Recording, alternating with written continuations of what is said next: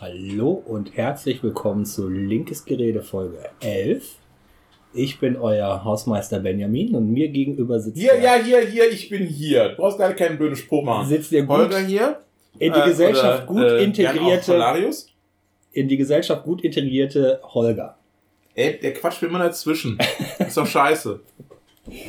So, ha- Merkt ihr eigentlich, wie der sich immer so reinsäuselt?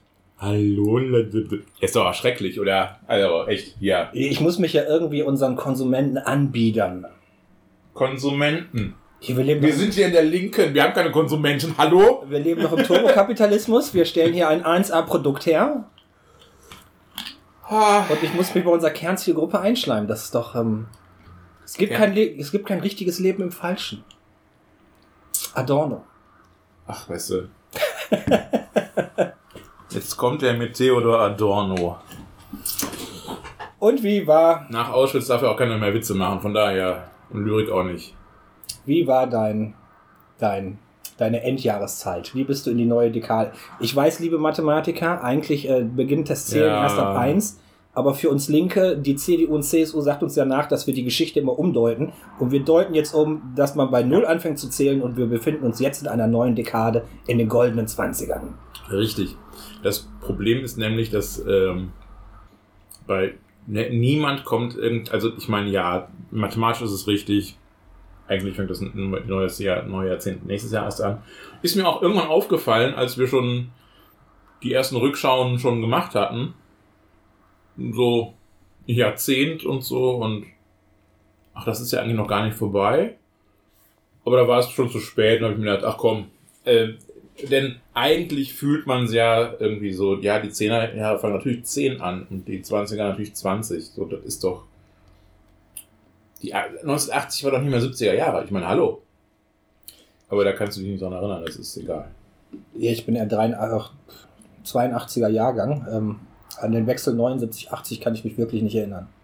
War ein scheiß Winter. Nee, das war der Winter davor. 78, 79 war Land unter. Aber der, Kann äh, nichts zu sagen. Ich habe noch etwas vergessen. Äh, Wir haben heute Donnerstag, den 23. Januar und wir sind wieder in der Geschäftsstelle in Gummersbach. ähm, 23. Mhm. Ich überlege gerade, ist äh, 23 ist auch heute der Tag der Befreiung von Auschwitz? Oder war Ähm, das der 27.? Das weiß ich nicht, kann ich kurz äh, googeln. Ich weiß nur, am Samstag in Gummersbach hat ähm, der Verein Oberberges Bund macht einen, einen Infostand zu dem Thema. Mhm. Ich weiß nicht um wie viel Uhr, aber sie werden da stehen. Der 27. Der 27. Übrigens auch Mozarts Geburtstag. Mo Ja, frag mich. ich weiß schon, dass Mozart Musiker und so alles, aber warum merkt man sich den, den Termin? Lange Geschichte. Nicht für hier. Okay, okay. Aber war auch Mozarts Geburtstag. Ja. So. Wie war dein Weihnachten? Äh, Ich habe dein Geschenk vergessen. Ach, ich habe ruhig natürlich. Jetzt hör mit Geschenken auf. Quatsch. Ähm, auch nicht allzu ähm, ähm, konsumorientiert. Ähm, ich habe ersten Weihnachten ein veganes äh, Weihnachtsessen gehabt. Vegan. Ja. Müsli mit Milch. Nee, es wäre nicht vegan. Siehst du, du hast keine Ahnung. Ja, das, ist, das ist schon scheiße so, ne? Nee, ähm, meine Schwägerin ist äh, vegan, äh, lebt vegan seit einiger Zeit, so seit fünf Monaten oder so. Ja. Und ähm, wir hatten ein äh, sehr leckeres Curry und eine ähm, sehr leckere Suppe vorher und es war toll, war schön. Du hattest ein Masala gehabt. Was? Äh, Curry ist äh, in Indien das Gewürz und die Gerichte, die man. Nein, Ja, ja, ja, ja. Aber ich denke Englisch und dann nennt man das ein Curry. ja, ja, ja. So. Und äh, war ziemlich gut. Also, ja. Das sah bei uns äh, ähnlich aus. Mm, nur wir haben ein, ein, ein minimal den Konsum gefrönt. Und zwar haben wir uns äh, Netflix abends zusammen angeschaut. Ja, das macht man doch sowieso, oder? Was? Ja. Ja, aber halt auch Konsum, ne? ja, So, ja, ja, ja, ja. Hätten ja auch aus der Kinderbibel uns vorlesen können und ein bisschen singen, aber das haben wir nicht. Äh, ja. Aua. Ja. Und ähm, wo du gerade sagst mit vegan, äh, finde ich spannend. Ich habe mir Neujahrsvorsätze gemacht. aber nicht diese klassischen, weniger rauchen, weniger Alkohol, weniger essen. Sondern mehr Alkohol, mehr Rauchen. nein, nein, nein. nein. Ich äh, schreibe dieses Jahr ein Kochbuch, was ich im nächsten Jahr an meine Verwandtschaft verschenken werde. Okay. Und zwar, äh, das äh, soll. Ja, der Hintergrund ist, es schreibt also kein, kein, kein richtiges Buch äh, im Selbstverlag, sondern ähm, ich habe mir mal geguckt, wie diese Fotobücher, die man bei Drogeriemärkten bestellen Ja, kann, wie ja. das da so abläuft. Und du schickst halt einfach nur Bilder hin und die drucken die auf die Seiten und schicken dir dann äh, das zurück. Und ich habe äh, probiert, mache ja sonst immer gerne Burger, ein Burgerrezept von mir genommen und äh, dann halt alles auf dieses Bild gepackt und damit eine Seite gefüllt und dann kannst du die Illusion eines Kochbuches äh, hervorrufen. Mhm, mhm, mhm. So, und die Idee, die ich habe, ist, dass ich ähm, 24, nein, 12, 12 Gerichte, jedes Gericht kriegt zwei Seiten, ähm, und die, das sind so One-Pot-Gerichte. Also das einzige äh, äh, Koch, nein, nicht einzige Kochgeschirr, aber das einzige, was, was du brauchst zum Warmmachen, ist halt ein Topf. Mhm. Und ähm, bei den zwölf Gerichten soll mindestens jeder Kontinent einmal vertreten sein. Ne, ein Land aus einem Kontinent. Äh, zum Beispiel für Afrika habe ich mir äh, Somalia rausgesucht. Wenn Äh, du dann das Rezept für die Antarktis, äh, lassen wir das. Äh, da kann man vergorenen Fisch oder so nehmen. Das ist also auch überhaupt kein das ist Thema. aus Schweden. Und äh, da tauchen natürlich auch ein paar vegetarische und vegane äh, Gerichte auf. Also nicht, Mhm. nur, nicht nur Fleischgerichte. Mhm. Und ähm, ja, wie gesagt, jeder Kontinent soll ähm, vertreten sein. Und ich bin gerade bei, bei Afrika. Und ähm, da habe ich mal wieder festgestellt, dass in meiner eigenen Wahrnehmung äh, von Afrika doch ziemlich äh, ja, rassistisch, nicht direkt, ne, aber ähm, sehr vereinfachend ist, äh, weil ich nämlich Afrika immer als ein, als ein Land quasi wahrnehme und Ja. gar nicht sehe, dass es dort Millionen von unterschiedlichen Kulturen gibt. Und ich dachte mir, um eine Region aus Afrika mal ein bisschen mehr wieder in den Vordergrund zu heben, dass ich mir Somalia raussuche. Und ich habe mich jetzt mit somalischen Gerichten beschäftigt. Und das Mhm. ist echt spannend, Mhm. aber auch schwierig zu recherchieren. Mhm. Dadurch, dass es halt ein Krisengebiet ist, flutet, wird halt nicht das Internet geflutet mit somalischen Gerichten, sondern die sind gerade bei Überlebenskämpfen und nicht Ja. dabei, Foodporn äh, zu produzieren. Ja, Gemeinheit eigentlich, ne? Ja, ja, ja. So in Kapstadt sieht das schon wieder anders aus, ne? Wenn du Klar. Klar. da kriegst du YouTube-Videos ohne Ende, du kriegst Bilder auf Instagram ohne Ende von, Ja. von Essensgeschichten, so gar kein Thema, aber Somalia ist äh, nicht leicht herauszufinden. So viel zum Thema vegan. Mhm. Und jonglieren möchte ich dieses Jahr lernen. Oh, kann ich dir beibringen. Kein Problem. Dachte ich, tu mal was fürs Gehirn und für meine Koordination. Ist so, ja, ja. Also äh, Jonglieren ist, äh, äh, ist gut für sowas, ja. So, hast du Neujahrs? Neujahrs? Ähm, ich habe äh, auf der Waage schlimme Zahlen gesehen, deswegen ähm, mache ich jetzt wieder ein bisschen konsequenter meinen mein Teilfasten. Weil, ähm, also dass man im Winter so zwei, drei Kilo schwerer ist als im Sommer, ist okay. Bei 5, 6 ist es ein bisschen viel, da habe ich mir gedacht, oh ne, das ist blöd. Ähm, ansonsten, ja, nö. eigentlich, also Neujahrsvorsätze, äh, sowas bringt auch eigentlich nichts. Ähm, ich bin der Meinung, dass, dass man, dass man äh, irgendwann Entscheidungen treffen muss, nicht Vorsätze sich machen sollte. Also ähm, ich, ich sag ja, ich äh, äh, sag das ja immer mal wieder leise, ich habe halt eine ganze Menge abgenommen und mache Sport und so. Ähm, und das war früher ja nicht so. Also ich wog halt mal nach dem Wiegen von heute Morgen 37 Kilo mehr. Äh, Mhm. Ich war im Sommer mal auf, auf minus äh, 43. Das ist, äh, ich, ich sag ja, momentan bin ich zu fett. Also bin ich noch viel mehr zu fett als sowieso. Mhm. Und ähm, also ich habe da schon ähm, ähm, einen guten halben Menschen abgenommen. Und ähm, das geht halt nur, wenn du dir sagst, okay, ähm, jetzt, es muss sich etwas ändern und ich ändere das jetzt und ich will das. Äh, es funktioniert nicht, indem ich sage, ja, ich nehme mir jetzt mal vor, dieses und jenes, sondern das ist schon, schon, du musst eine Entscheidung treffen. So. Und die Entscheidung damals war, ich möchte ein bisschen länger leben, also muss ich mich fit machen. Ja, ja ist doch nachvollziehbar. Und jetzt, ich habe es heute mal irgendwann getwittert, ähm, weil ich war im Fitnessstudio und, und man hat ja immer so, äh, also gerade wenn man eben Sport macht, auch immer wieder diese Gedanken, wie man, mit sich zufrieden ist und solche Sachen. Und ähm, ich habe das heute so formuliert, äh, ich fühle mich momentan wie ein, ähm, ja, bisschen muskulöser, ziemlich fitter, fitter Mensch in einem sehr schlecht sitzenden Fettsuit. Also, da muss also von dem Fettsuit muss noch ein bisschen was weg. Okay. Ja. Aber wenn du Muskelmasse aufbaust, dann hast du ja sowieso einen größeren ähm, Kalorienverbrauch. Ja, ja, deswegen mache ich das ja mit mehr Muskeln, ja. Kommt das dann nicht irgendwann automatisch? Also ich kann verstehen, dass zuerst die Muskelmasse kommt und danach das Fett wegschmilzt. Ja, ja, aber man muss halt, ja, man muss halt ziemlich konse also man muss einigermaßen konsequent sein mit dem Essen halt. Das ist einfach das Problem. So. Mhm. Und der, wenn der Herbst kommt und die Lebkuchen und der Marzipan und das Marzipan, Entschuldigung, ähm, und solche Dinge, dann kommt man manchmal auch in schlechte alte Gewohnheiten und ähm, dann nimmt man halt wieder ein paar Kilo zu. So. Und du nimmst halt erstmal relativ viel ab, was man so abnehmen kann, also was so quasi gut weggeht. Und dann hast du überschüssige Haut und sowas. Ja. Und überschüssige Haut, dieses Hautfett und so weiter, das kriegst du halt viel, viel schlechter weg. Ich habe eine Bekannte, der ähm, hat auch äh, sehr stark abgenommen, ähm, hat ähm, sich den Magen verkleinern lassen durch so einen Ring. Mhm.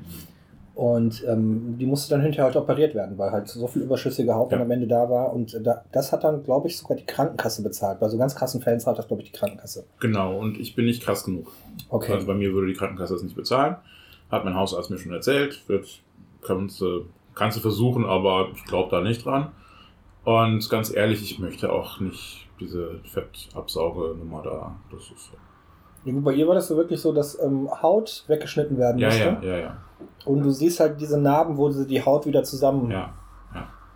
Also was Ja, heißt, das- richtigen Namen sieht man da nicht, aber man kann so Spuren. Ja, das kommt mir auch alles in. Na, ist nicht so schön. Also, es, ähm, es geht auch so langsam aber sicher zurück, aber halt langsam. Und wenn man halt genug trainiert und so, dann ist es auch sicher. Hm, Also wird es irgendwie schon funktionieren. Ich habe da zu wenig Ahnung von, deswegen ähm, Ja. kann dir da jetzt nur glauben. Ach ja, ähm, genau. Was hast du denn so gemacht über äh, Winter so? Ja, Also, du hast dir ja mal so zwei Wochen mal so frei von allem genommen quasi. genau. Ähm, So kein Bock auf Politik und so, was ich verstehen kann. Ich habe auch manchmal keinen Bock auf Politik.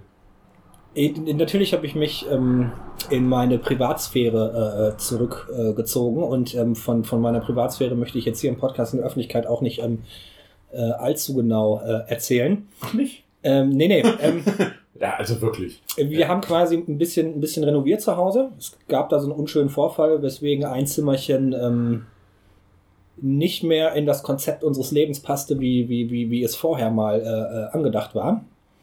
Ähm, das haben wir gemacht, das, das ging relativ fix, das haben wir noch vor Weihnachten gemacht. Und dann haben wir halt noch ihre Schwester äh, besucht äh, für ein paar Tage. Die ist ähm, hier aus dem Bergischen weggezogen nach Bayern.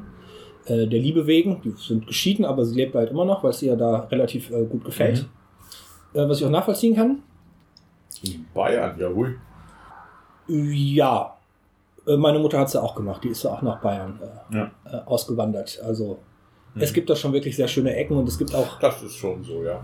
es gibt auch Ecken, wo du wo die Vorurteile, die man so von Bayern hat und von, und von Bayern selber auch äh, gar nicht mehr so sind. Also es gibt sehr, sehr progressive Ecken, sehr, Mhm. sehr offene Mhm. Ecken, sehr äh, multikulturelle Ecken. Ähm, ohne jetzt äh, zu viel zu erzählen, ähm, das kann ich gerne mal im persönlichen Gespräch erzählen, Ja, ja, aber ich habe da eine, ähm, eine Seemannskneipe, eine linke Ah, Seemannskneipe mal davon, ja. linke Seemannskneipe besucht, ähm, wo überhaupt gar keine See ist, sondern es ist einfach nur anstatt Asia-Restaurant auf asiatisch getrimmt, halt auf Seemannskneipe äh, Ja. Getrimmt. Und äh, da kann man sich sehr gut den Abend volllaufen lassen und äh, auch sehr gut über, über linke Themen sprechen, wo man nicht sofort zum, zum Teufel gejagt wird. Und das war ähm, wirklich sehr angenehm.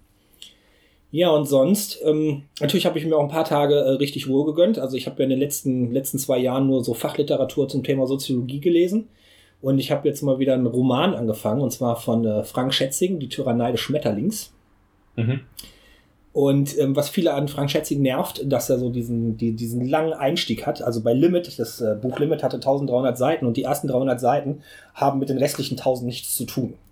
Das ist einfach nur, sind einfach nur 300 Seiten äh, Worldbuilding, also wo, wo die Welt, Mhm. wie sie funktioniert, auch mit ihrer Technik vorgestellt werden. Nicht Balding. Building, Worldbuilding, genau. Und ähm, da wird zwar ein Charakter vorgestellt, der später auch nochmal auftaucht. Ähm, ja, so eine kleine Detektivgeschichte, aber es ist wie eine abgeschlossene, abgeschlossene Geschichte Mhm. für sich, Mhm. hätte auch ein eigenständiges Buch sein können. Ähm, und das macht er jetzt auch wieder und du hast das Gefühl, er wäre so ein, ähm, macht so eine Naturdokumentation, so eine Reportage Mhm. schreibt er über seine Besuche im Silicon Valley. Mm, Da ist mir aber auch wieder aufgefallen, das dient eigentlich nur dem Worldbuilding und zwar ähm, Ja. wenn man Einsamkeit beschreiben will, ländliche Einsamkeit, dann kann man das entweder sehr gezielt und mit scharfen Worten beschreiben oder man schreibt einfach unglaublich viel Text, der langweilig ist. Dann hast du auch diese, dieses Einsamkeitsgefühl und das macht er da und ich finde es eigentlich relativ genial. Der langweilig ist. Also wirklich so. Er, der, der Text ist so wie die Gegend, die er beschreibt. Okay. Wunderschöne Ortschaft, aber nichts los. Mhm. Da gehst du zum Sterben. Hm. hm. Äh, das habe ich angefangen und dann, ähm, da komme ich vielleicht irgendwann nochmal in der nächsten Folge zur Hausmeisterei zu. Ähm, wir haben einen Discord-Server für die Partei aufgemacht. Mhm. Oder ich habe einen eröffnet ähm, und hatte Probleme bei der Einrichtung und Administration. Und das wurde mir auch später, dann komme ich gleich noch. Äh, hatte Probleme bei der Einrichtung und Administration und habe dann gedacht, na gut, suchst du mal nach öffentlichen Discord-Servern, ähm, wo du mal drauf joinen kannst und wo dir Menschen erklären können, äh, was für ein Idiot ich bin und was ich gerade falsch mache. Ja. Ähm, und ich habe da, hab da einen Fehler gemacht. Und zwar mein Profil, was ich bei Discord eingerichtet habe. Ich hatte halt nur die Partei im Sinn. Ne? Ich wusste nicht, dass ich auch noch ähm, mal irgendwo zu kommen werde äh, auf Discord, was, was nichts mit der Partei zu tun haben wird. Mhm. Und habe mein Profilbild von der Partei genommen, wo schön die Fahne, die linke, mit der Friedenstaube, die blaue, ne? und dann Mhm, der Schriftzug, die ja, linke ja, und so im. Hintergrund. Meinen vollen Vor- und Nachnamen, also nichts mit Nickname und so. Und bin Ja. dann auf öffentliche Server gejoint. Und erstmal bin ich bei, ich will jetzt nicht übertreiben, aber bei mindestens dreien bin ich sofort abgelehnt worden. Auf einen durfte ich eine Stunde drauf und dann bin ich zusammengeschissen worden, was für ein beschissenes Profilbild ich habe und dass ich doch erstmal alles ändern soll und dann könnte ich da wieder hin. Und dann mein letzter Versuch war, ein Server äh, drehte sich um Gaming. Und da waren nur so eine, so so eine Bande junger Menschen zwischen äh, 14 und 20 Jahren. Und die haben mich da sehr nett aufgenommen. Die haben zwar auch mitgekriegt, klar, ne, mit Profilbild und allem drum und dran. Äh, das war da aber überhaupt kein Problem. So, klar bin ich ein bisschen gefragt worden und so, was ich so mache, ne? Und äh, gesagt, hier Kreisgeschäftsführer und so, äh, ist alles in Ordnung. Und dann ähm, haben die mir das erstmal erklärt und dann habe ich mir gedacht, ja, ich habe die ersten Gespräche so mitgekriegt, ne, wenn so vier, fünf, sechs Leute von denen zusammen in, ein, in einem Sprachchannel gewesen sind, sich unterhalten haben. Ich habe erstmal überhaupt gar nichts kapiert. Ich wusste nicht, worum es geht. äh, ich habe nur drauf gewartet, wann fällt denn hier cool und uncool, aber das äh, passte auch schon alles nicht mehr. Nein, das, das nutzt man heute nicht mehr. Nee. Deswegen waren also nur dann alte Leute wie wir. äh, die Bewertung von irgendwelchen Situationen habe ich überhaupt gar nicht mehr gecheckt, was jetzt äh, in Ordnung ist und nicht in Ordnung ist.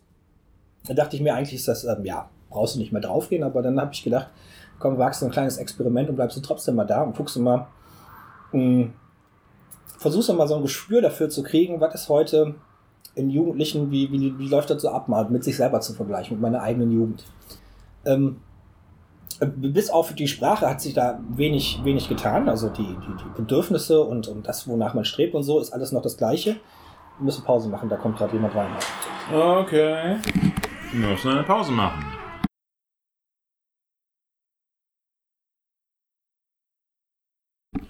Und nun geht es weiter. Wir sind immer noch auf Discord. Also nicht, äh, wir sind nicht wirklich auf Discord. Könnte man vielleicht auch mal per Discord einen Podcast aufnehmen. Ich bin mir nicht ganz sicher, ob das nicht geht.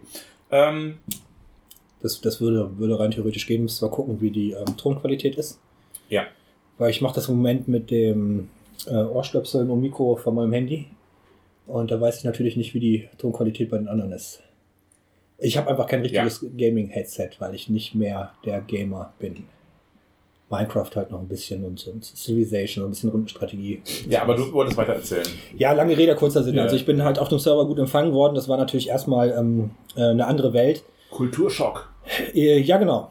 So, weil ich halt merkte, ich, ich, bin, ich bin da rausgewachsen. Und ähm, vielleicht kann ich so viel aus meinem Privatleben hier öffentlich erzählen. So, meine Freundin ist noch eine ganze Ecke älter als ich. Und sie ist die jüngste in der Familie. Und äh, dadurch, dass ich äh, hierher gezogen bin, ist also mein Hauptbezugskreis halt äh, mit ihrer Familie. Und ähm, naja, die stehen halt alle kurz vor der Rente, die älteren Geschwister. Und äh, die da auf dem Server äh, stehen jetzt kurz vor ihrer Ausbildung oder sind schon in der Ausbildung. Und äh, das ist natürlich dann ähm, äh, ganz andere Lebenswelten, aber es ist ähm, sehr spannend. Äh, klar, an den, an den Themen, die, die da so auf Lager haben, halt mit äh, Stress mit der Familie, ähm, Stress in der Ausbildung, ähm, ähm, Hausaufgaben. Doofe Lehrer. Doofe Lehrer, ja. Nee, über doofe Lehrer wird da jetzt nicht so gesprochen. Ich glaube, die meisten, die, mit denen ich mich so unterhalten habe, ich glaube, von denen, die zur Schule gehen, gehen wirklich ähm, gerne zur Schule. Ähm, mhm. Was ich jetzt von mir nicht behaupten könnte oder nicht behaupten kann. Ich bin nicht gerne gegangen. Äh, aber trotzdem ist es sehr interessant und ähm, das öffnet auch noch mal so ein bisschen mein, meinen eigenen Horizont. Und äh, das genieße ich natürlich, auch wenn es nicht immer ganz einfach ist. Da sind halt viele Sachen, die werden zum äh, Problem äh, gemacht, wo ich mir denke, Leute, es ist eigentlich gar kein Problem. Aber aufgrund äh, der Hormone, die dann so in den Körper einschießen und so, werden dann Sachen, die, die Lappalien sind für mich äh, zu Problemen und äh, da mische ich mich dann auch nicht mehr ein. Ne? Also da bleibe ich dann außen vor. Äh, der Humor hat sich gewandelt, äh, auch jeden, ich verstehe nicht jeden Witz, der da gemacht wird, aber trotzdem ist es ähm, sehr, sehr nett und ich werde da auch so mit eingebunden und man guckt auch so ein bisschen auf dem Oper auf dem Server. Mhm. Ähm, ähm, ja, das, das ist ganz spannend. Ich habe da mal geguckt, äh, auch mit meinen Soziologiebüchern, ne, wie, wie viel Bourdieu kann man daran anwenden und so. Also da geht auch schon einiges. Äh, ja, logisch. Das ist also auch wirklich äh, sehr, sehr nett. Und sonst halt kriselt es da ganz normal, dann verschwindet immer einer aus der Gruppe und der kommt dann später wieder und dann hat man sich gezofft und dann dauert das ein paar Tage, bis man sich wieder äh, zusammenrauft. Ja. Aber ja. Ähm, ich sagte, nenne den Namen jetzt mal, der Server nennt sich La Familia und ähm, der, der Name. Ach, wie süß. Denn der Name ist einfach Programm auch, ne? Das ist schon so eine, so eine kleine Familie, auch wenn es intern mal Streitigkeiten gibt. Ja, das ist ja in Familien auch so. Ja, und das ähm, war wirklich sehr spannend. So, und ich habe denen auch versprochen, dass ich mal, was heißt versprochen, äh, ich wollte dann einfach mal darüber berichten, noch in der Öffentlichkeit, weil ich denke, den einen oder anderen Linken äh, kann es nicht schaden, sich auch nochmal mit, mit der heutigen Jugend auseinanderzusetzen, um einen anderen äh, Blickwinkel zu bekommen. Äh, es soll ja auch sogar linke Jugendliche geben, habe ich gehört. Ja, aber das, na, das lässt sich nicht vergleichen. Wenn ich mir unsere Linksjugend betrachte und äh, die Jugendlichen, die ich halt dort auf dem Server äh, treffe, ist halt schon alles relativ unpolitisch, ne? Mhm. So, es geht halt viel, viel ums Gaming. Oder letztes Mal wurde gefragt, hey, ich muss ein Referat für äh, über äh, die Iran-Krise irgendwie schreiben. Kennt sich jemand aus mit dem Iran? Mhm. So, und da, schon bei der Frage ist, auch, ist mir was Spannendes aufgefallen. Für mich war Internet immer, als ich groß geworden bin, ich habe auch schon mit 14 angefangen zu programmieren. Ja. Äh, war Internet immer ein zusätzlicher Raum, ein zusätzlicher sozialer Raum, den man, mhm. den man bespielen kann. Das war äh, on top obendrauf. Und äh, da ist es aber so, das merkt man relativ schnell, das ist der soziale Raum ein großer Teil des normalen sozialen Raums. Und ja. das ist mir da auch so aufgefallen, wenn man mal so Reportagen sieht im Fernsehen über Jugend und wie gehen die mit dem Internet um. Und wenn dann die Eltern sagen, kannst du nicht mal das Handy beiseite legen, geh doch mal raus. Mhm. So, das, was die Eltern meinen, was die denen ja sagen, ist, geh, geh, geh raus in die Wirklichkeit und treff dich mal wieder mit deinen Freunden. Aber das tue ich doch gerade. Genau. ja, was genau. die nicht verstehen und nicht ausdrucken können, ja. ist zu sagen, das mache ich gerade. Geh mir nicht um den Sack. Ja. So, das ist mir da aber auch erst aufgefallen. Ähm, hier ein kleiner pädagogischer Exkurs.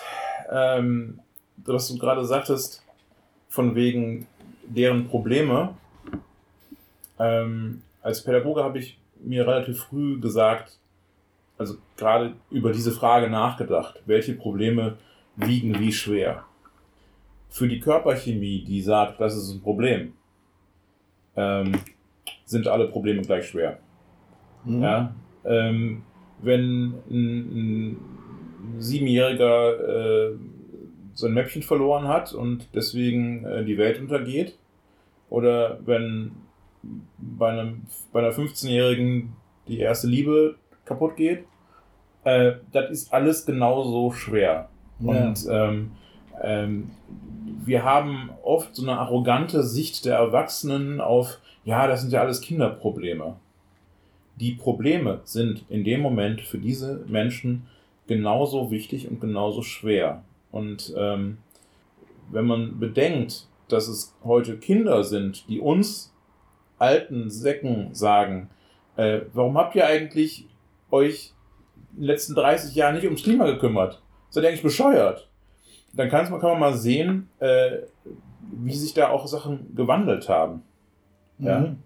Ähm, ich war auch mit 16 schon irgendwie politisch und habe politisch gedacht und so. Ja, Aber ähm, dass ich sozusagen mein, mein Leben dafür aufgegeben hätte und gesagt hätte, hier, äh, es gibt jetzt nichts Wichtigeres, es gibt nichts, nichts, worum ich mich mehr kümmern muss als das, ähm, wie das heute viele machen, das wäre mir damals nicht in, nicht in den Sinn gekommen. Das zeigt aber eben auch, ähm, wie sehr die Situation wir, wie sehr wir die Situation verhauen haben. Denn eigentlich sollten sich, sich 16-Jährige dann darum nicht kümmern müssen. Nee, natürlich nicht. Natürlich nicht. Man also sie sollten schon politisch denken und auch daran hingeführt werden und so weiter und so weiter. Aber es sollten eigentlich nicht 16-Jährige sein, die sich an die Spitze stellen müssen, oder 17-Jährige inzwischen, äh, weil das eigentlich sollten die Erwachsenen das schon hinkriegen. Also das ist mir da auf dem Server auch nochmal bewusst geworden, was passiert mit dieser ganzen Klimadebatte. Ähm, dadurch, dass mhm. sich jetzt ähm, 17-Jährige bis, bis 20-Jährige oder also nicht 14-Jährige bis, bis, bis 20-Jährige genötigt sehen, auf die Straße zu gehen und äh, für, für gegen richtige Probleme, die wir haben, gegen, gegen mhm. richtiges, gegen alles, was wir verbockt haben, zu kämpfen, äh, nehmen wir denen eine ganz wichtige Zeit. Ähm, mhm. Soziologe, ich hoffe, genau. ich fahre den Namen jetzt nicht, äh, George Herbert Mead hat gesagt, die Jugend ist dafür da, um sich in, in das erwachsene Alter hinein zu scheitern. Mhm. So, man ja. scheitert an ganz vielen kleinen Situationen ja. und ähm, in dem Scheitern steckt immer ein Stück äh, Erwachsenwerden. Dann geht es halt um, um ja. soziale äh, Verbindungen, also um Liebe, um wie, wie gehe ich mit die Beziehung mit dem Lehrer und Schüler, wenn es da mal zu Problemen kommt. Und in der Zeit, wo die auf der Straße stehen und äh, schreien, wir sind laut, na, wir sind hier, wir sind laut, weil ihr uns die Zukunft klaut, ähm, ist die Zeit, wo man sich eigentlich in das Erwachsenealter hineinscheitert. Und das müssen die dann später nachholen, wenn die dann halt ja. schon wirklich körperlich erwachsen sind. Und ja. ich glaube, das kann äh, zu Problemen führen. Natürlich gibt es lustige Nebeneffekte, wie wenn du in gewissen Bereichen eingestellt werden willst später mal. Ich glaube, wenn du ähm, Journalist werden willst und äh, du hast in deinem Lebenslauf einfach äh, unglaublich viele Fehlstunden drin stehen oder in deinen Zeugnissen, dann denken sie ja, der war streikend, der ist ein guter, den nehmen wir als Journalist. Ich glaube, du wirst später mal Probleme bekommen, wenn du die Fehlzeiten nicht mehr hast. Aber es fehlt die Zeit, wo die auf der Straße sind, um sich erwachsen zu scheitern. Ja, das würde ich so hart nicht sehen, weil ich glaube, ähm, in den WhatsApp-Gruppen, in denen äh, Fridays for Future. Ja, wir müssen nochmal Pause machen. Ach, wir müssen schon wieder Pause machen. Okay, dann machen wir nochmal Pause.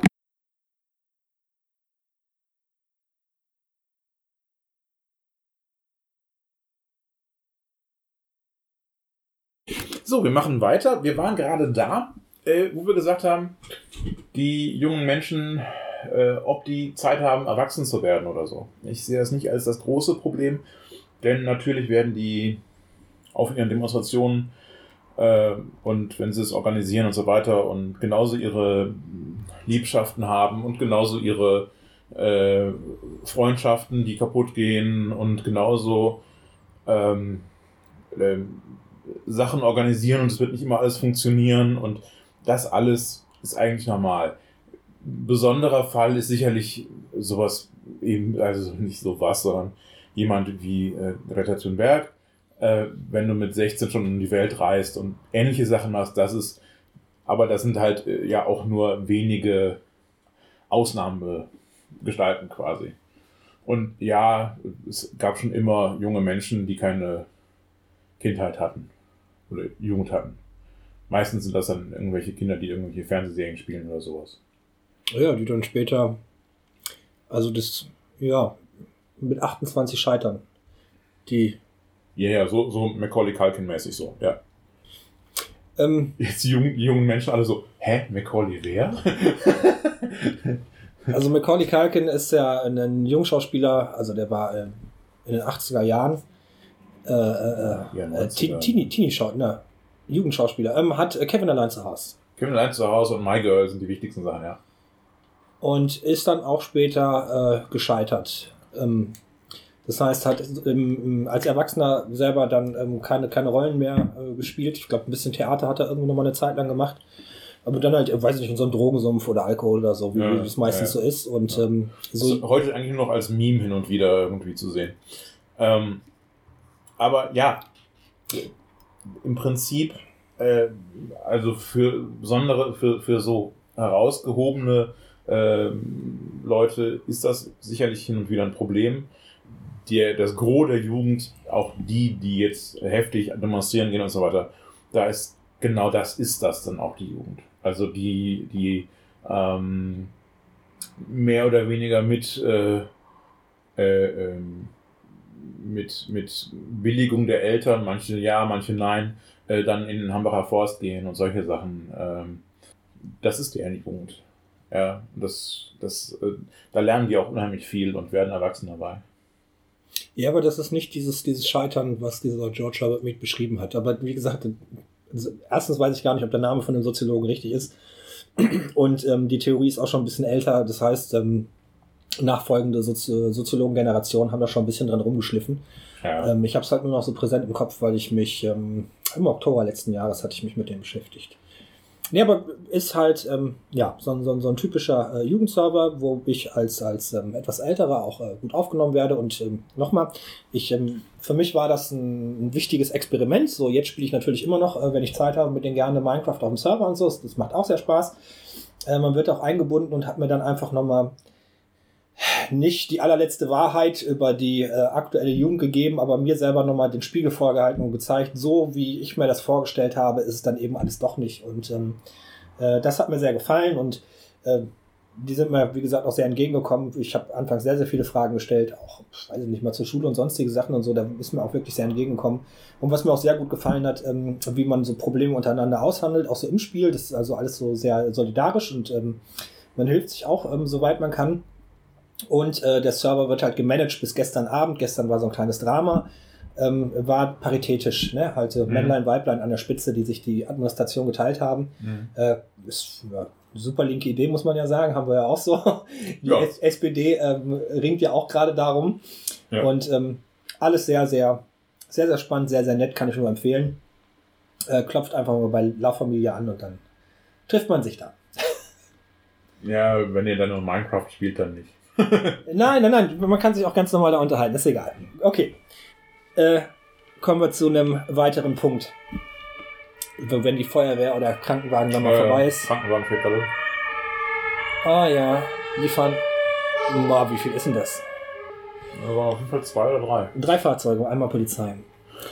Ähm, dann hätte ich noch so eine kleine Verbraucherinformation. Ähm, auf Netflix ich würde ungern, also eigentlich vermeide ich es, äh, im Podcast Werbung zu machen, aber es gibt eine Geschichte auf Netflix, für die möchte ich doch Werbung machen. Und zwar ist das ähm, die Serie Basar des Schicksals. Hast du schon was davon gehört? Nee. Das ist, ähm, ähm, spielt, spielt in Paris 1880 rum. Ähm, da ist so ein Wohltätigkeitsbasar, ähm, wo die Bourgeoisie einkaufen geht und da kann man wirklich noch von Bourgeoisie, Bourgeoisie sprechen. Und, Bourgeoisie. Genau, und die Erlöse werden gespendet an, an, an wohltätige Zwecke.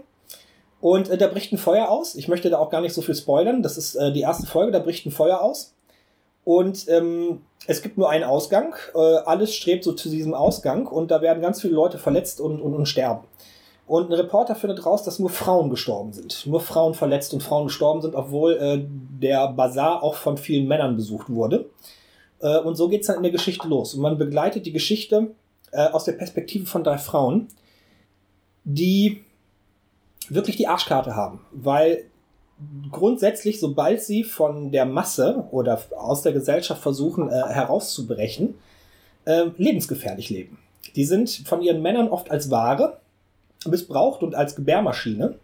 Und wenn die ausbrechen wollen und ihr eigenes Leben, äh, dann ja, äh, bekommen die nur noch Gewalt und Folter und Medikamente und, und solche Sachen und haben dann ein echtes Kackleben. Und wir begleiten hier drei Frauen äh, aus, aus drei verschiedenen Ständen. Ne? Also zwei Frauen mhm. aus der Welt, äh, zwei Bourgeois, ähm, die dann versuchen auszubrechen und einer Markt. Und ähm, ja, das ist, warum ich das empfehlen möchte, ist, ähm, dieser Brand wird einer anarchistischen Gruppe zugeschoben, was die Bourgeoisie als Anarchisten ähm, äh, so benennt. Äh, ja. darunter spiegeln sich aber ganz, eine ganz starke Frauenbewegung, die für mehr Rechte der Frauen kämpft. Da hast du auch einen, einen großen kommunistischen Teil, die halt versuchen, Kommunismus unter die Leute zu bringen. Und die werden alle so in einem Topf geworfen und man versucht halt diesen Brand, diesen, die, diesen Gruppen in, in, in die Schuhe zu schieben. Und die finden da auch statt. Und, und das macht es so spannend, dieses alte Paris zu sehen. Einmal, wie, wie extrem frauenfeindlich die Gesellschaft ist und, und wie lebensgefährlich das für viele Frauen noch ist, wenn die versuchen auszubrechen. Ja. Äh, aus diesen Zwängen und dann halt nochmal dieser, dieser Teil, wo sich die linke revolutionäre Kräfte versuchen, ähm, wo die gerade erstarken und die Frauenbewegung in Paris auf die Straße geht.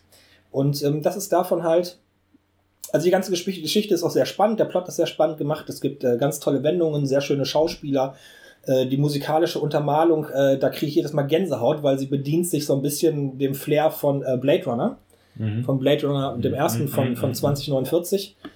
Ähm, und das passt einfach so perfekt zusammen. Ich habe zuerst gedacht, hä, Blade Runner Musik in so einem 1880, aber das unterstreicht mhm. so richtig schön die Charakterentwicklung und das ist also einmal insgesamt ein sehr schönes äh, Machwerk, also äh, bildgewaltig, äh, äh, schön, schön anzusehen, hört sich schön an und dann halt einfach noch die Geschichte und die Entwicklung äh, der einzelnen Charaktere und dann wirklich diese Hauptperspektive auf das Grauen dieser drei Frauen, was die erleben müssen. Und das ist wirklich äh, eine großartige Serie. Ich bin jetzt selber erst bei Folge 6 von, von 8 oder so. Aber es ist wirklich, ähm, ich kann schon so ein bisschen absehen, wo es hingeht. Mhm.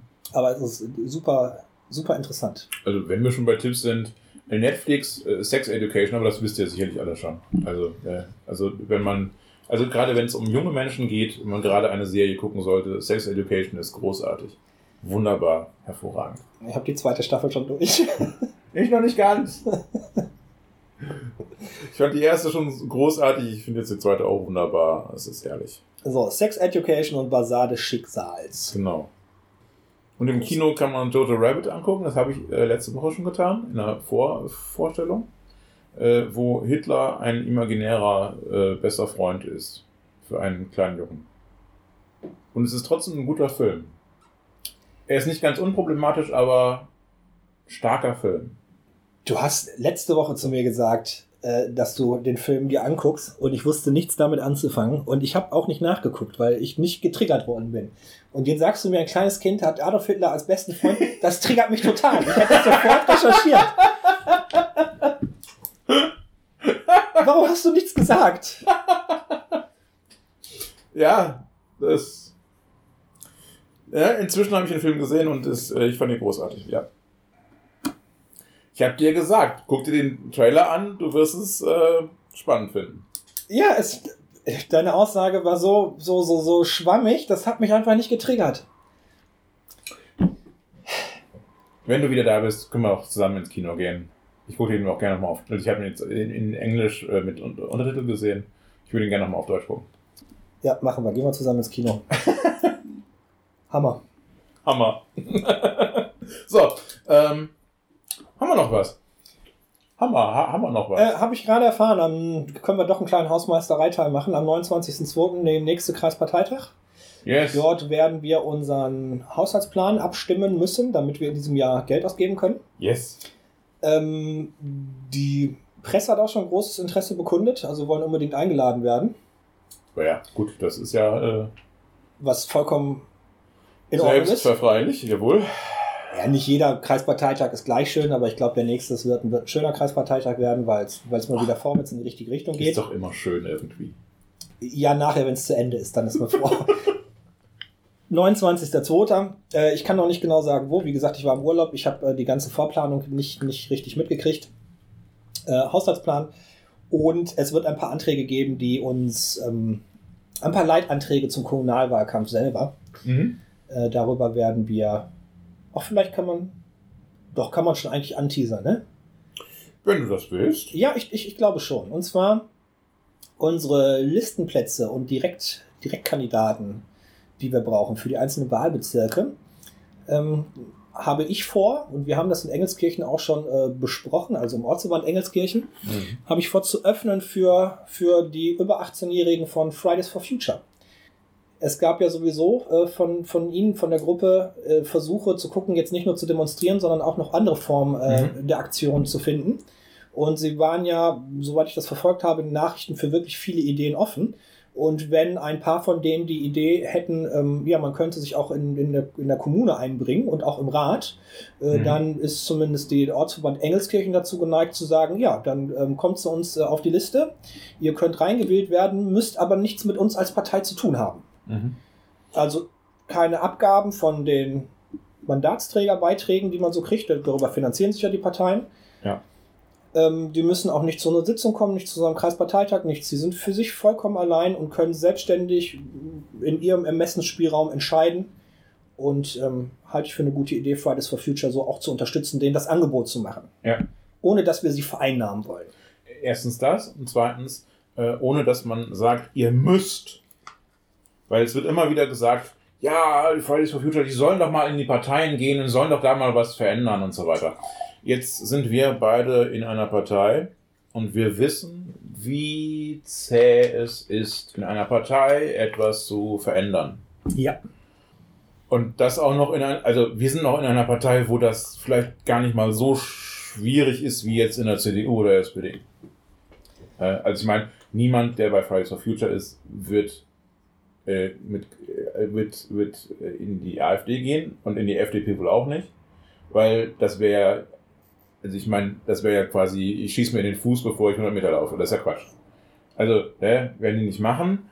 Ähm, ich weiß nicht, ob es Leute gibt, die verrückt genug sind, in die CDU zu gehen, die irgendwie sagen, ja, äh, christlich und Schöpfung bewahren und so weiter, soll es ja geben. Äh, wenn Friday for Future Leute das machen wollen, have fun.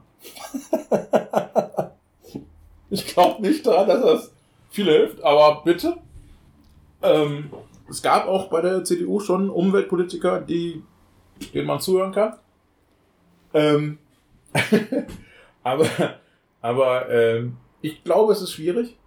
Aber nee, wir wissen einfach, wie schwierig es ist, in Parteien was zu bewegen. Oder, also innerhalb was zu bewegen. Mit Parteien kann man was bewegen und es ist wichtig, Parteiarbeit zu machen. Das ist überhaupt keine Frage. Und es ist wichtig, in die Parlamente zu gehen und da zu, zu äh, äh, immer wieder mal Ärger zu machen und so weiter. Das, das gehört einfach zur Politik dazu und ist, ist wichtig.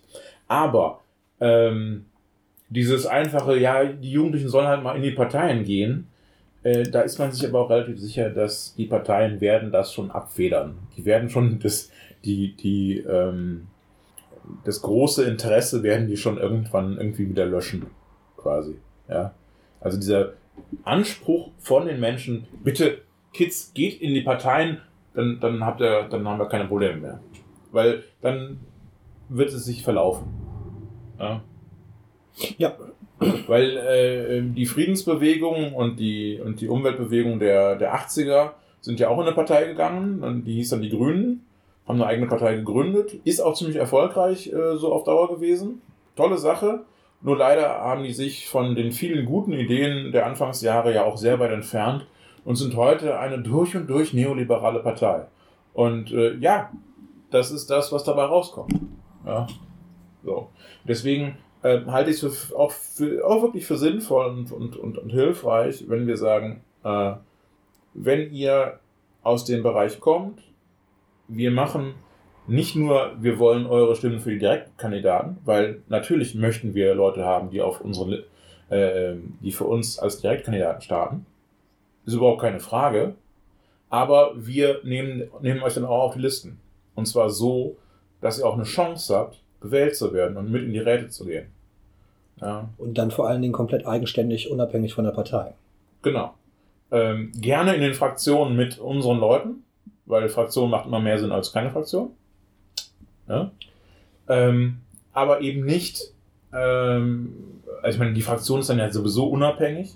Und äh, ja, äh, wir nehmen euch dann vielleicht auch hier und da an die Hand, aber wir geben euch, äh, also wir, wir wollen euch nichts vorschreiben es an die Hand klingt schon so, komm, ich zeig dir mal, wo es lang geht. Ähm, ich glaube, so, so ist es ähm, auch nicht gemeint.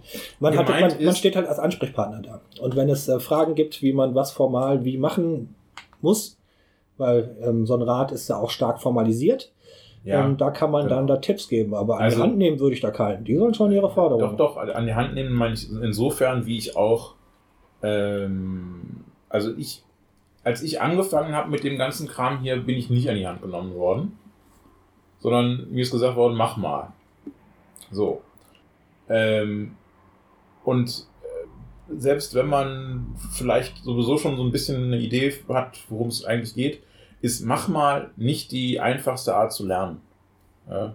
sondern man kann ja durchaus aus der Erfahrung von anderen auch lernen und so. Und Scheiter dich ins Erwachsene. Ja, natürlich, ja, ja, ja. Aber ähm, ich sag mal, ich, ich gebe ja momentan Seminare äh, für unsere kommunalpolitische Vereinigung, ähm, in denen ich Menschen darauf vorbereite, dass sie mal irgendwann äh, ein Mandat übernehmen.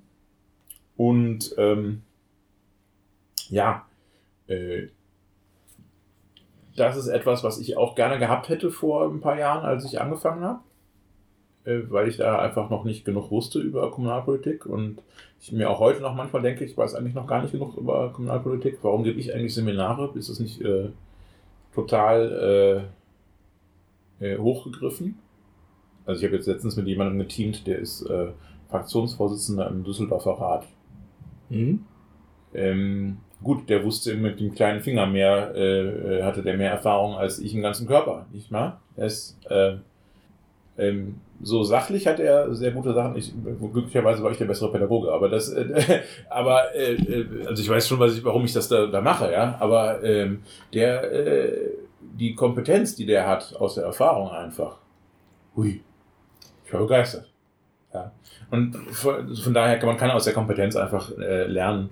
Äh, ja, an die Hand nehmen meine ich halt wirklich das Formale, ähm, die ähm, ja ein bisschen, äh, worauf muss ich denn gucken?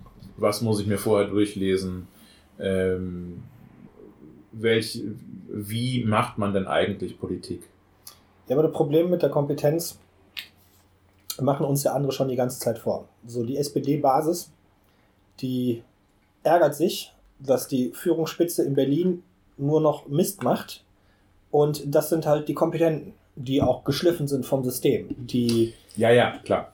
So, was ich mir denke, gerade in der Kommunalpolitik, weil da geht es halt nicht um, um die Rente für alle, sondern die Kommunalpolitik ist äh, etwas kleinteiliger, aber natürlich auch sehr wichtig.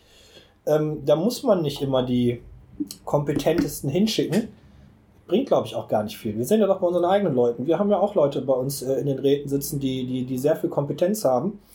Ähm, aber siehst du, hast nichts von denen. Ja. ja. Und da gibt es einige ja. Leute, die würde ich nicht nochmal wählen. Nicht für den Kreistag, nicht. Ist ja. mir egal, dass sie das schon seit zehn Jahren machen. Da bringt die Kompetenz der Partei nichts. Ich möchte dazu keine Äußerung machen. Nee, ich nenne jetzt hier auch keine Namen. Wer mich kennt, der kann sich das äh, schon, schon also, vorstellen. Ich, ich, arbeite für die Fraktion. Es yeah. wäre blöd, wenn ich dazu irgendwas sagen würde. Nee, ich sag das auch nur unseren also, lieben, wieder, unseren lieben dir, Hörern. Weder dir zu noch äh, stimmend noch äh, ablehnend, was du sagst, weil es einfach Quatsch ist, wenn ich da was sage. Liebe unsere Kreistagsmitglieder, schreibt Bewer ach, Beschwerde, E-Mails an äh, podcast.dielinkeoberberg.de. da erreicht ihr mich. Benny ist schuld, Benny ist schuld wenn ihr, wenn ihr euch angegriffen fühlt. So, ja. Nein, ähm, das ist jetzt ein Antrag an den Kreisparteitag, der wird eingereicht. Ähm, der, bei dem Ortsverband Engelskirchen ist die Sache schon klar. Die sind ähm, äh, sehr offen für, für, für diese Geschichte. Ähm, wir haben uns gedacht, ähm, der Holger, äh, wir haben uns gedacht, ähm, dass das auch eine Sache ist äh, für, für alle Mitglieder äh, bei uns im Kreis. Ja. und wenn wir da noch die Zustimmung haben, äh, dann ist es ja auch nicht schlecht. Und das könnte was werden. Ja, yes. das war's so zur Hausmeisterei vorgeplänkelt, sonstiges. Ach ja, da war ja noch was. Es war ja Hausmeisterei eigentlich, ja, richtig. Willkommen in den goldenen 20ern. Nun zum ja. Thema. Wie, wir haben noch ein Thema? Äh, du hast ja noch ein Thema vorgeschlagen, oder nicht? Ja, aber wir sind da jetzt schon ewig dabei. Also das, äh, ich würde eher sagen, wir lassen das Thema für das nächste Mal. Okay. Und ähm, weil ich weiß, dir brennt noch was auf dem Herzen. Jetzt fragst du dich, was will er jetzt? Ja, das frage ich mich gerade wirklich.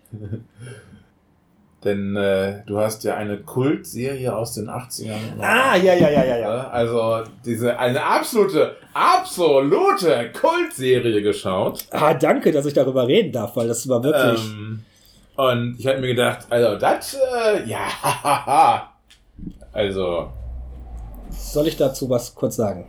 Ja, ich weiß nicht, wie man dazu kommt, aber gut. Okay, das hat was bei mir mit der Vorweihnachtszeit zu tun. Ähm, wir haben ja ganz am Anfang schon drüber gesprochen. Äh, meine Freundin und ich, wir haben uns eine sehr ruhige Vorweihnachtszeit gemacht.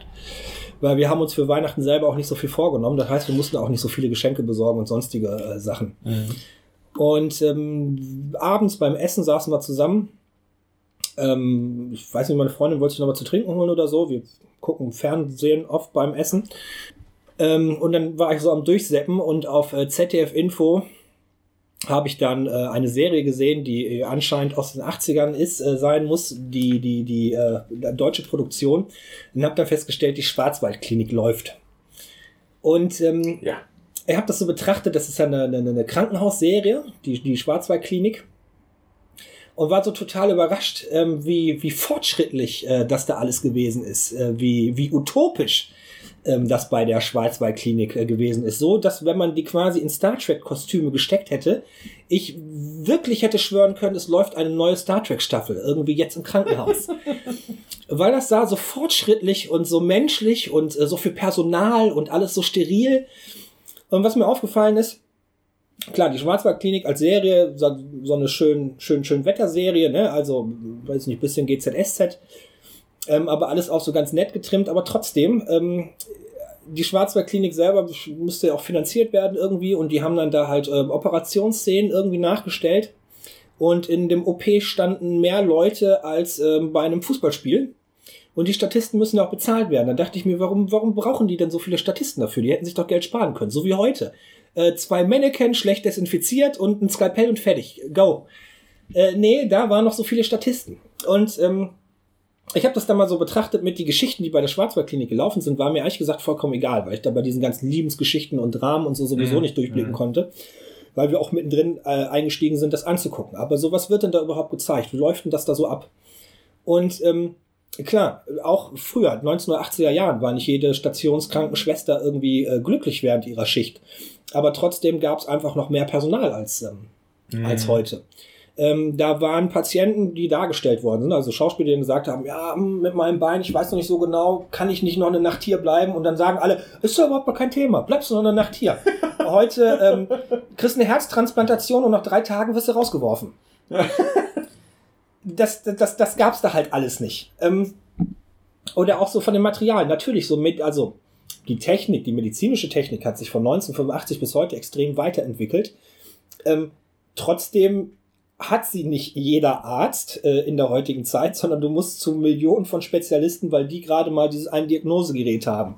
Hm. Da gab es halt den neuesten Stand und alle hatten das. Und da war es überhaupt gar kein Thema. Du wurdest nicht rumgeschickt, sondern alles konnte in diesem Krankenhaus irgendwie gemacht werden. Ja, natürlich. Hallo. Ähm, und dann noch ein Punkt, den ich super spannend fand, wo ich mir denke, da haben wir wirklich richtig verloren und auch in unserer jetzigen Zeit die Arschkarte. Da war eine Frau, die hatte Brustkrebs und hat die Diagnose Brustkrebs von einem Arzt bekommen.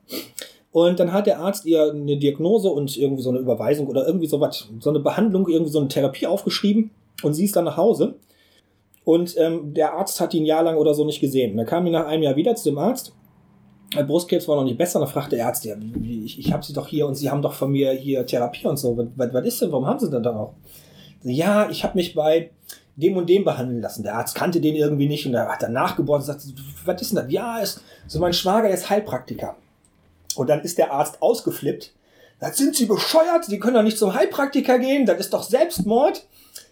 Und dann hat er die quasi sofort Not eingewiesen und dann Not-OP und alles. Und ich dachte mir, boah, wie geil ist das denn? Heute kriegst du die Homöopathie von der Krankenkasse bezahlt, alle rennen da hinterher. Weißt du, kein Krankenhaus kann sich erlauben, keine homöopathische äh, äh Behandlung irgendwie anzubieten. Ähm, und da wirst du zusammengeschissen. Und ich denke mir, was ist in den letzten 40, 50 Jahren passiert, bitteschön, mit unserer Gesellschaft? Wenn du früher noch äh, äh, äh, alternative Heilmedizin zusammenscheißen konntest im Fernsehen und du hast nicht Millionen böse Briefe gekriegt und heute könntest du dir das als Sender gar nicht mehr erlauben, weil das einfach so ein großer Markt ist. Und wir haben doch eine Weiterentwicklung. Die meisten Medikamente, die wir haben, die Verträglichkeit ist besser geworden, die Wirkung ist besser geworden. Oh ja. Äh, wir haben Eingriffe, früher Transplantation, wo zwölf Stunden OPs, den machst du heute, weiß ich nicht, ja, Transplantation jetzt nicht minimalinvasiv, aber irgendwie am Knie oder wenn du irgendwie einen Herzinfarkt hast und äh, bei Stand-bys, Stands, Stands äh, gesetzt werden muss und so minimalinvasiv. Alles ist irgendwie besser geworden in den letzten 50 Jahren, aber trotzdem hat ähm, die alternative Medizin so einen, so einen Hype, so einen Boom erfahren. Ja. Ich denke mir, scheiße. Die, also, die schamanische quasi, also diese. Genau. Ja, ja, ja. so und in, in den ganzen Punkten, so wie ich das betrachtet habe, war die Schwarzwaldklinik wirklich eine Utopie, die ich gerne hätte. Ich will die Schwarzwaldklinik in jedem deutschen Krankenhaus haben. Also, da. also, einerseits ja klar, also äh, prinzipiell, ähm, auch wenn man jetzt das ganze Geschönte, was so eine Serie immer hat, sich so ein bisschen wegdenkt, da gibt es dann schon einige Sachen, wo man sagen muss, ja, wir waren damals vielleicht ein bisschen äh, rationaler, ein bisschen sehr viel rationaler, weil dieser ganze Homöopathie-Hype äh, also von äh, Zuckerkügelchen, die halt nichts wirken, aber ne? Ähm, der, dieser Homöopathie-Hype, der war damals noch nicht. Da kam alles später. Homöopathie, Schüssler, Salz und den ganzen Quatsch. Ähm, das ist die eine Seite. Die andere Seite ist, ähm, man hatte vermutlich 1985, als die Serie anfing, schlicht noch mehr Personal in den Krankenhäusern. Man hatte mehr Leute, die sich um Leute gekümmert haben. Ähm, und Ärzte hatten wahrscheinlich auch deutlich mehr Zeit als heute. Es Weil es viel weniger BWLisiert war als, als heute.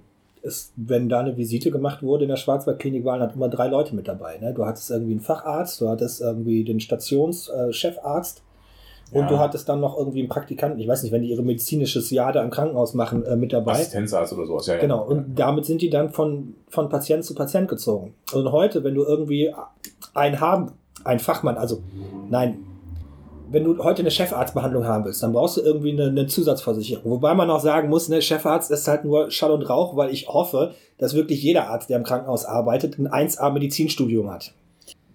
Es Ja, sollte also also- keinen Unterschied machen. Also 1A klingt nach einer Note, muss ja nicht jeder eine 1 haben, aber sollte jemand jeder schon wissen, was er tut. Genau. Wäre schon von Vorteil, klar. Ähm, und ich gehe mal davon aus, dass die meisten das auch haben. Es gibt immer bessere und schlechtere, das hast du immer, aber das Problem ist, dass die äh, heute so überarbeitet sind oft, ähm, dass da schon viele pa Fehler passieren und ähnliches. Ja. Ne? Und ähm, dass unser Gesundheitssystem, wie alle anderen Systeme auch, äh, ständig am, am Rande des Abgrunds äh, vor sich hin wurschtelt, ja, ist ja jetzt nichts Neues. Ist ja auch politisch gewollt, denn sonst hätte man ja nicht Krankenhäuser an irgendwelche Gesellschaften verkauft und ähnliches. Ähm, interessant finde ich halt ähm, wirklich, ähm, ja, es gibt natürlich auch äh, in heutigen Krankenhausserien, ich kriege das so ein bisschen mit, äh, ich gucke das nicht selber, aber man kriegt ja immer so mit, was andere Leute gucken im Haushalt und so. Ähm, die Sachsenklinik, also äh, in aller Freundschaft. Mhm. Das ist äh, eine inzwischen sehr lange Serie mit zwei Spin-off-Serien und so weiter. Die Serie, in der, also die Spin-off-Serie, in der es um junge Ärzte geht, die also um, um Assistenzärzte, die ausgebildet werden, ähm, da ist natürlich auch so, dass ständig irgendwelche jungen Ärzte, Assistenzärzte unterwegs sind und äh, den Patienten irgendwas hinterhertragen oder die Patienten durch den, äh, durch den äh, Gang rollen oder ähnliches tun, was sie natürlich niemals tun würden. Ja, das machen die Hiwis. Also das machen, ja, ich meine, es gibt so eindeutige Hierarchien in Krankenhäusern, ähm, da würde ja äh, kein Assistenzarzt sich die Finger dreckig machen und, ne, und so weiter. Kann sein, ja. So, das ist also ne, ist relativ üblich. Ähm, aber äh, also das, das ist dann halt in so einer Serie halt völlig übertrieben. Und natürlich äh, haben die Ärzte auch eigentlich, die wissen alles, die kennen sich in jeder, ähm, in jedem Fachgebiet aus und und und, ja, die haben auch alles schon mal irgendwann operiert und ja, natürlich. Das ist halt die Illusion, die da immer drin steckt. Und äh, natürlich kannst du dir genauso, ich glaube, Leute aus dem medizinischen Bereich können sich genauso schlecht so eine Serie angucken, wie sich äh, echte Polizisten äh, meinetwegen Alarm für Cobra 11 Alarm für Cobra Elf angucken. ja. Sie sagen einfach so, boah, was ist das für eine Scheiße? Ja, das ist völliger Quatsch. So, ja, klar. Aber ähm, äh, darunter steckt natürlich schon äh, viel Wahres, denn ähm, selbst wenn man eben sowas wie äh, die modernen Krankenhausserien anschaut, da merkst du dann doch schon, dass das eben, ähm, dass die eben im Stress sind, dass die lange Dienste haben, dass die, ähm, das, das ist nicht nur etwas besser dargestellt als früher. In der Schweizer Klinik gab es sicherlich auch schon lange Dienste und das wurde dann halt ein bisschen weniger ne, so ausgespielt. Äh, das wird dann heute vielleicht ein bisschen realistischer gezeigt. Ähm, aber es hat sich auch einfach geändert. Also es ist einfach noch deutlich schlimmer geworden. Ja gut, also natürlich merkst du in der Schwarzwaldklinik, dass die Leute da, also wenn so eine ganz dramatische Operation dargestellt wird, wo es lange dauert und mit Infusionen mhm. und so, dann hast du natürlich dann ist es vom Plot her, müssen die halt lange da sein, damit es möglichst äh, dramatisch ist. Und natürlich sieht man auch immer ja, wieder ja. mal, dass ein Arzt von einer normalen Station in der Schwarzwaldklinik quasi in die Notaufnahme runter muss, weil ein besonderer Autounfall, gerade ja, besonders viele Verletzte. Ähm, aber trotzdem hat diese, diese, das Thema der Über, des Überarbeitetsein ähm, äh, kommt dann nicht so hervor, weil du die Leute, die in der Schwarzwaldklinik, also die Darsteller, die Rollen, die verkörpert mhm. werden, mhm. halt auch viel in der Freizeit begleitest. Und deswegen kannst du die nicht nur an den Krankenhausalltag fesseln, ja. weil sonst hättest du keine Zeit mehr, deren Freizeit darzustellen. Ja, ja klar. Ähm, ja. Also da ist das Thema des, des Überarbeitetsein nicht so. Natürlich schon mal, weiß nicht, aus ähm, jetzt je nach Story, äh, aus Depression äh, zu Hause Probleme und dann bleibe ich mal länger auf der Arbeit, weil ich meiner Frau zu Hause nicht begegnen will. Ja. So, das, das, das gab es dann. Ja, klar. Nein, aber äh, also es hat sich, es hat sich ja auch wirklich etwas verändert. Es ist nicht nur so, ähm, dass es damals halt noch so sehr heile Welt. Klar, Schweizer Klinik ist eine heile Welt-Serie. Äh, sie ist eine. In den 80ern wurden in Deutschland ziemlich gute Fernsehserien teilweise geschrieben. Die Schweizer Klinik war jetzt nicht die beste davon. Was das ich war die Kitsch-Variante genauso wie, wie, wie das äh, Traumschiff. Die schauspielerische Leistung, die ich davon ein, zwei Schauspielern gesehen haben, die hat mich. War teilweise sehr gut, ja. Die war so, so bombastisch, wo ich mir denke, dass viele überbezahlte Hollywood-Stars von heute da nicht mehr mithalten können. Ähm, ja, du hast ja irgendwie, du hast gesagt von, von Evelyn Hamann, die genau. du da gesehen hast zum Beispiel. Ich hatte mir jetzt auch gerade eben hier so, so mal reingeschaut, wer da alles mitgespielt hat. Da waren ja auch schon wirklich ein paar Namen dabei, ne? Also, da muss man ja auch sagen, äh, da waren natürlich auch Leute dabei, die, die wirklich ähm, spielen konnten und so. Das, das stimmt schon. da war ihre Rolle, hatte so eine Szene gehabt, ähm, ihr Mann hat, hat irgendjemanden in Südamerika irgendwie gesucht und die, die Frau, also äh, der Mann war weg in Südamerika und schrieb dann irgendwann einen Brief nach Hause zu, zu, zu der Rolle von, von dieser Schauspielerin. Ähm, du, ich bleib jetzt hier, ich äh, heirate hier wieder. Äh, viel Spaß noch. Und äh, im Drehbuch muss gestanden haben, so wie man es früher gemacht hat, obwohl es heute sehr schwierig ist, aber früher stand bestimmt drin, und jetzt spiel einen hysterischen Anfall. So, und dann ist die Schauspielerin da aber ausgerastet. Man konnte eindeutig äh, 27 verschiedene Emotionen, Emotionen erkennen in ihrem Gesicht und in ihrem Spiel. Ich könnte noch nicht mal jede Emotion, die ich gesehen habe, benennen, aber ich habe erkannt, das war eine eindeutig für sich selbst stehende Emotion. Ja. Und die hat dann da vom Zaun gebrochen mit Heulen und Lachen und halt Hysterie. Ja. Ich dachte, der hat mich so vom Hocker gehauen, weil es war. Ah, aus dem Fernsehen heraus hat mich das angesprungen und im Herzen getroffen. Also wer sie nur als äh, Ulknudel, also dieses Ulknudel-Wort ist ja auch schon wieder scheiße, aber wer sie nur als Partnerin von Loriot kennt, der weiß eben noch nicht, was für eine großartige Schauspielerin sie war. Und das, was sie mit bei Loriot gemacht hat, war auch schon immer großartig. Ja, natürlich. Ähm, aber eben eine komödiantische Arbeit, während ähm, sie auch wirklich andere Sachen noch konnte. So, da hat die, die, diese Frau eine Bandbreite an schauspielerischen Künsten, ja nicht Schauspielerin, also verschiedene Rollen einer Person gezeigt oder verschiedene Situationen äh, einer, einer Person. Das, das war so, die Bandbreite war einfach so bombastisch, sie hat mich erschlagen. Und bei Til Schweiger kennen wir die Bandbreite, das ist ein Grinsen und mehr kann er nicht. Aber das ist charmant, das geht ganz gut. Okay, so, und diese Schauspielerin hat halt wirklich Welten gezeigt. Ja. Du, da gibt es immer, also auch im schauspielerischen Bereich gibt es ähm, äh, Leute, die was können und was nicht, die nichts können. Ähm, also ich finde, das geht jetzt ein bisschen hier äh, im Podcast vielleicht ein bisschen äh, weit weg, aber ähm, so ein so ein Till Schweiger, der hat gewisse Manierismen, die man irgendwie gut findet oder auch nicht gut findet. Ähm, und das reicht auch.